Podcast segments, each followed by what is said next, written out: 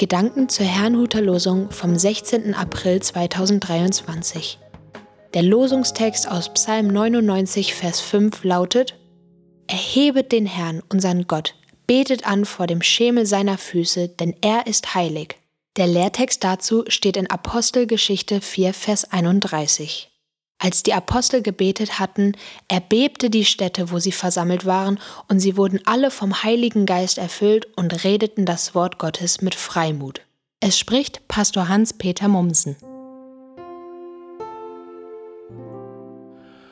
Gott ist uns nahe. Betet an vor dem Schemel seiner Füße, heißt es im heutigen Losungswort. Mit dem Ausdruck Schemel seiner Füße ist die Erde gemeint, im Näheren auch der Tempel oder die Bundeslade. Es bedeutet, dass die Erde Gott unterworfen ist, da er viel größer als das von ihm geschaffene ist. Gleichzeitig bedeutet es aber auch, dass Gott selber gegenwärtig ist. Er wird nicht aus der Distanz angebetet, sondern genau da, wo zumindest seine Füße sind. Wo Gott nun gegenwärtig ist, kann es auch zu einer Begegnung mit ihm kommen, und diese kann so ziemlich alles ändern. Im Lehrtext wird berichtet, dass etwas Außergewöhnliches geschah, als die Apostel und die versammelte Gemeinde Gott um Mut baten, auch unter Verfolgung das Evangelium zu verbreiten. Die Städte bebte und sie wurden zum wiederholten Mal mit dem Heiligen Geist erfüllt. Offensichtlich war Gott auch hier gegenwärtig, und wo er gegenwärtig ist, kann sich so ziemlich alles ändern. Und tatsächlich redeten sie daraufhin das Wort Gottes mit Freimut.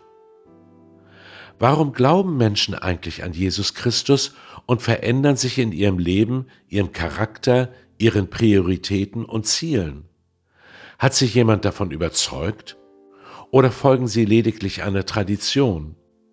Einige meinen, Christen flüchten sich in religiöse Rituale und in eine überholte Betrachtungsweise dieser Welt. Andere befürchten sogar einen versteckten Machthunger der Christen. Das mag vielleicht für Einzelne zutreffen, doch der wahre Grund, den ich immer wieder entdecke, ist, dass Menschen eine Begegnung mit Gott hatten. Bei vielen, wenn nicht sogar bei allen, ist das der Beginn eines Veränderungsprozesses. Sie glauben ja nicht, weil sie mit den Statuten des christlichen Glaubens übereinstimmen.